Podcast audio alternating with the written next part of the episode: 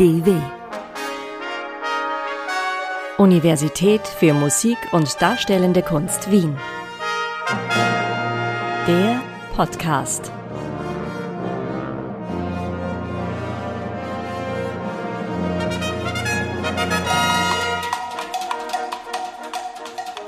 Du bist ein Hit oder das ist ein Hit. Diese Redewendungen versteht man sofort. Ein Hit, das bekannte Lied, das alle auf den Lippen haben, bei dem große Gefühle aufkommen, sei es, dass die Party in Schwung kommt oder die Herzen höher schlagen. Darum dreht sich dieser Podcast der MDW, der Universität für Musik und Darstellende Kunst Wien. Herzlich willkommen wünscht Paul Lohberger. Hits sind zuerst aktuell und populär.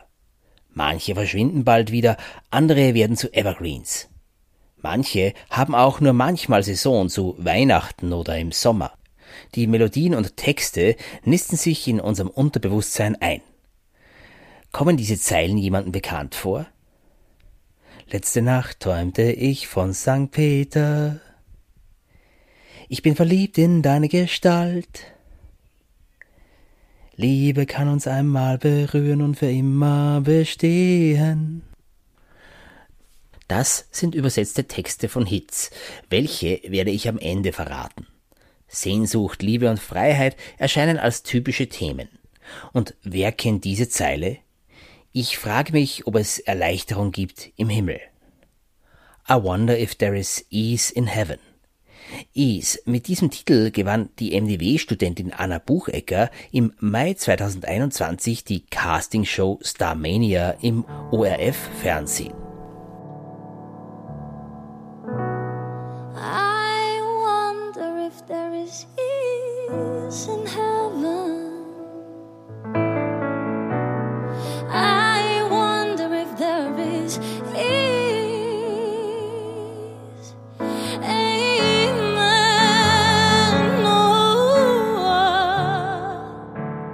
Schmeichelt mir natürlich sehr, wenn ihr mir da die Frage stellt, wie man einen Hit schreibt. Um ehrlich zu sein, habe ich keine Ahnung und ich habe auch noch keinen Hit geschrieben. Und ich weiß auch nicht, ob, ob man wirklich beim Musikmachen das Ziel verfolgen sollte, einen Hit zu schreiben. Am E-Pop, dem Institut für Popularmusik der MDW, studiert Anna Buchecker Gesang bei Philipp Sageder, Dominika Zach und Patricia Simpson. Is hat sie bereits 2018 selbst komponiert und getextet. Ich habe das Gefühl, Musik machen besteht größtenteils aus einer sehr intrinsischen Motivation und man macht viel äh, für sich selber und vielleicht auch, um eine Message irgendwie anderen nahe zu bringen. Und deshalb glaube ich, für mich zählt es gar nicht so, jetzt den Hit zu schreiben.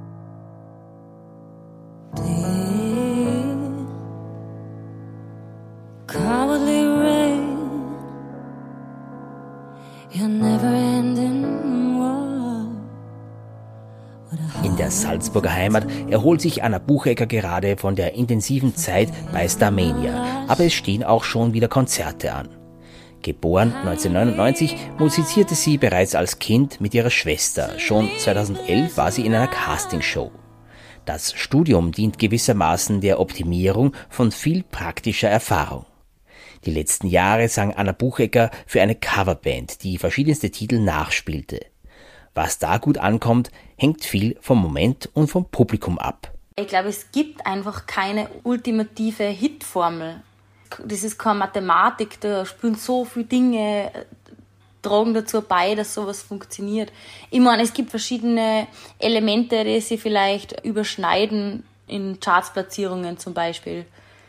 Oder verschiedene Erfolgsfaktoren, die besser funktionieren oder manche, die weniger gut funktionieren. Lyrics zählen da sicher auch dazu. Aber oft sind es auch Audioeffekte. Was Anna Buchecker anspricht, ist der Sound.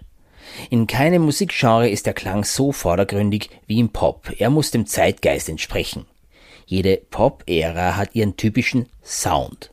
Seine Charakteristik kann aus der Studiotechnik kommen, von neuen Instrumenten, aber auch von Interpretationsweisen, was eben gerade modern ist.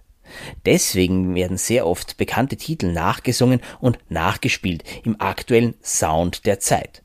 Und manche Popstars schaffen allein schon über ihren Sound, die Art, wie ihre Musik produziert ist, ein Image. zum Beispiel. Ich meine, bei Billie Eilish ist ja eigentlich das, was die Hits, die sie schreibt, ausmacht, die Production, habe ich oft das Gefühl. Das ist das ganz nah irgendwie am Hörer zu sein, aber trotzdem so weit weg zu sein. Eine ganz eigene Art von Audioeffekt. Solche Faktoren bestimmen das internationale, das große Pop-Business. Auf regionaler Ebene können aber ganz andere Aspekte wichtig sein. In ihrer Heimatgegend in Salzburg erzählt Anna Buchecker, sei der 17-jährige Chris Steger gerade mit einer Dialektnummer der Star der Regionalradios. Da zählt es vielleicht auch immer, welcher Sprache ist der Song. Verstehen die Menschen das überhaupt? Oder kennen die Leute gar nicht so gut Englisch und, und ist es deshalb schon eine Sprachbarriere, das schwieriger macht, dass ein Song gut ankommt oder schlecht ankommt? Es gibt aber eine Art von Hits, wo es keine Sprachbarriere gibt. Bei denen geht es um Action, Party, Verführung, auch Romantik, vielleicht Abenteuer. Jedenfalls ist sicher, Sommerhits funktionieren rein aus einem gewissen Gefühl, das sie vermitteln. Welchen Sommerhit mag Anna Buchecker? Conchita Wurst und Martin Zerzer haben gemeinsam dieses Malebuch gemacht. Und das finde ich ist für mich eigentlich so ein sehr gutes Maskottchen für einen Sommerhit. Weil es ist irgendwie tanzbar, es ist fröhlich, heiter alles, worauf man im Sommer irgendwie Lust hat.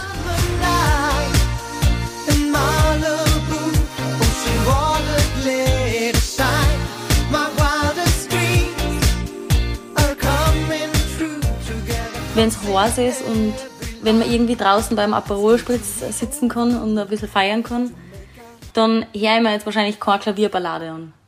Schuss ins Knie. Es mag sein, dass Anna Bucheggers eigener Song kein Sommerhit werden wird. Vielleicht ist es besser so, denn zahlreiche InterpretInnen eines Sommerhits sind zugleich sogenannte One-Hit-Wonders, von denen man nachher keine Notiz mehr nahm. Geht die Party und die Party geht ab und ich sag, hey, ab in den Süden. Also da, man, man hat quasi nichts zu verlieren, wenn man alles auf eine Karte Sommerhit setzt, aber wenn man, keine Ahnung, Elton John ist oder irgendein großer Name, wirkt das vielleicht zu kommerziell, zu geplant für eine langfristige Karriere. Also vielleicht schließt sich das aus. Ein, ein Sommer der ja immer auch sowas Kalkuliertes hat, was kommerziell kalkuliert ist und eine langfristige Karriere, die man darauf vielleicht weniger gut aufbauen kann. Gegenbeispiel wäre Madonna La Isla Bonita.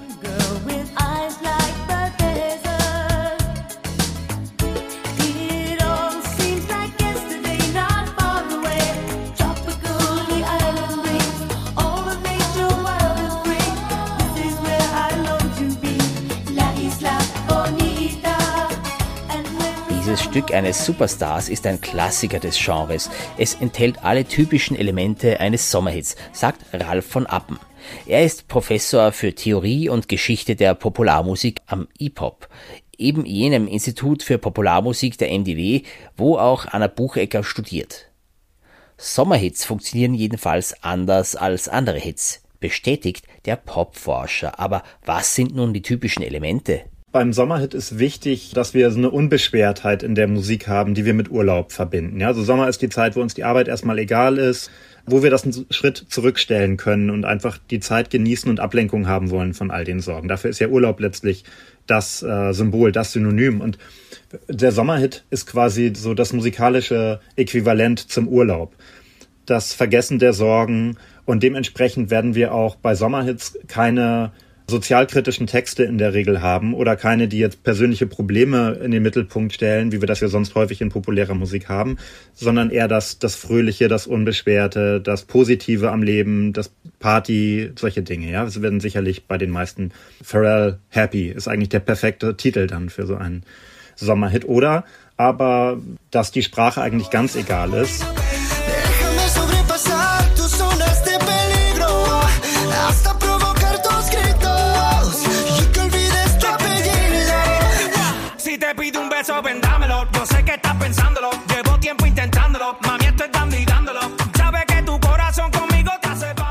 Despacito von Luis Fonsi aus Puerto Rico wurde zuerst veröffentlicht 2017 und im Weiteren einer der größten Sommerhits der letzten Jahre. Was bei uns als Sommerhit ankommt, hat oft zuerst die große lateinamerikanische Community als Zielgruppe. Entsprechend vielfältig ist diese Musik, auch wenn wir nicht alles verstehen. Es kann eine Fantasiesprache sein. Und es, was wir häufig beobachten, sind, dass es dann Sprachfetzen aus vielleicht auch unterschiedlichen Sprachen sind. Also wenn wir da Portugiesisch drin haben und Spanisch, dann wird das jemand in Europa, oder ich sage jetzt mal jemand, der, der diese beiden Sprachen nicht spricht, vielleicht gar nicht bemerken. Aber es erweitert den Markt für eben ganz Lateinamerika und verschiedenste Ebenen. Also das haben wir häufiger bei im Sommersitz, dass wir so einen Mix haben aus Englisch, Spanisch, vielleicht Portugiesisch und dann ist das so eine riesige Projektionsfläche für Urlaub, wenn man so möchte. Das sind exotische Dinge, die verstehen wir nicht und dann kann man abschalten. Der Conchita Wurst Song Malibu verweist auf sehr spezielle Weise auf ein anderes Urlaubsland. Floating.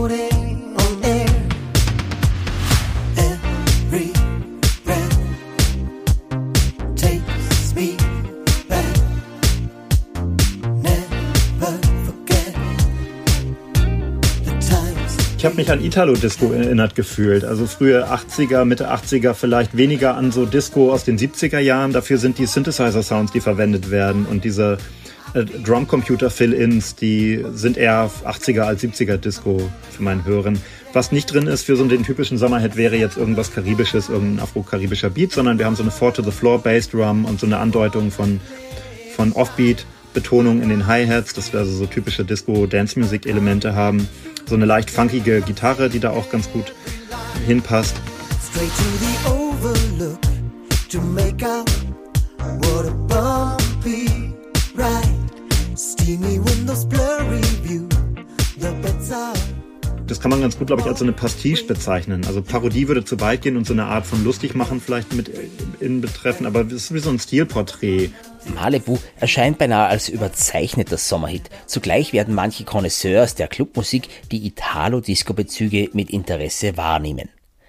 Subtile Sounds und kalkulierte Effekte stehen nicht nur bei Sommerhits nebeneinander, wie Ralf von Appen ausführt. Ich würde erstmal vorsichtig sein und nicht trennen zwischen Pop als einer kalkulierten Fließbandproduktion versus irgendetwas Besseres, Kunstvolleres, Echteres.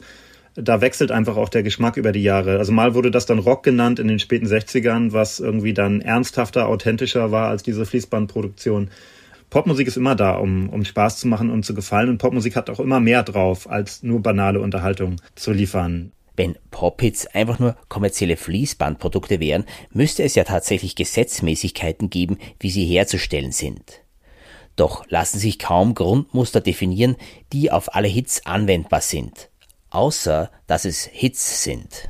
Ja, das gibt schon so äh, Studien oder auch Versuche, das zu, genauer zu beschreiben, die manchmal auch abgebrochen worden sind, bevor sie wirklich zu Ende gebracht worden sind, weil man schon mittendrin merkt, das ist eigentlich so ein Erbsenzählen. Das ist so eine positivistische Forschung, die niemals was über die Zukunft aussagen kann, sondern immer nur retrospektiv vielleicht schauen kann, was war in der Vergangenheit erfolgreich. Dafür verändert sich die Musik zu häufig und zu schnell. Das ist ja auch ein, ein Reiz der Popmusik, dass das, was vor zwei Jahren in war, jetzt nicht mehr auf der Höhe der Zeit klingt. Und dementsprechend, glaube ich, gibt es keine tieferen Strukturen, die man einfach kopieren müsste, um, um einen Hit zu landen. Es ändern sich mal die Sounds, mal ändert sich die Harmonik, mal ändert sich das, was in den Texten gefragt ist. Dann werden Dinge wieder aufgegriffen, die schon passé erschienen. Das kann man immer nur retrospektiv machen. Wenn die Forschung etwas herausfand, dann das. Pop ist Veränderung. Daher kann es keine Formel für Hits geben, auch wenn es manchmal so scheint. Hitfabriken wie Motown oder Stock Aitken Waterman waren immer nur ein paar Jahre erfolgreich. Feststellen lässt sich aber, was ein Hitpotenzial verhindert. Überlänge, wenig Wiederholungen, atypische Strukturen. Doch selbst hier gibt es Ausnahmen. Man denke an Bohemian Rhapsody von Queen mit sieben Minuten Länge. Und wie beschreibt Ralf von Appen Ease den Gewinnersong von Anna Buchecker?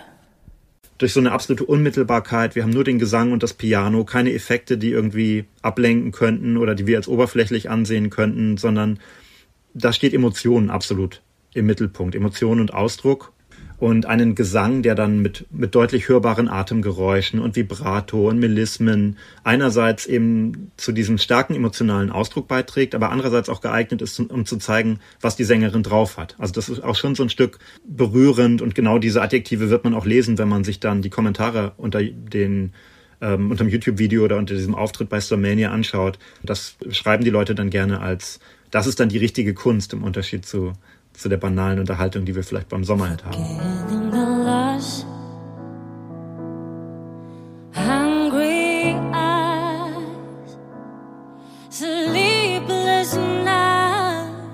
Ich habe meinen Song, den ich gesungen habe bei Starmania, ähm, 2018 geschrieben.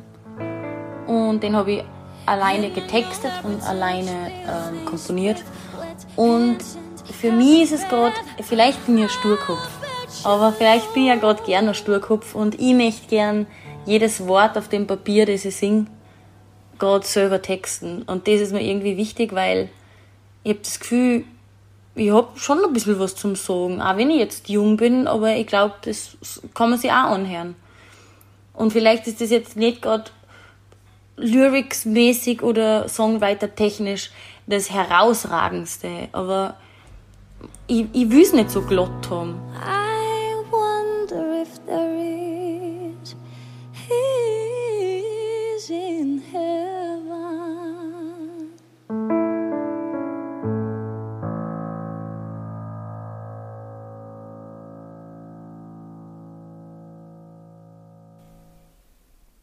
Ich bin noch die Auflösung der Hit-Lyrics schuldig. Letzte Nacht träumte ich von St. Peter, Last Night I Dreamt of San Pedro. So beginnt La Isla Bonita von Madonna, ein Sommerhit von 1987.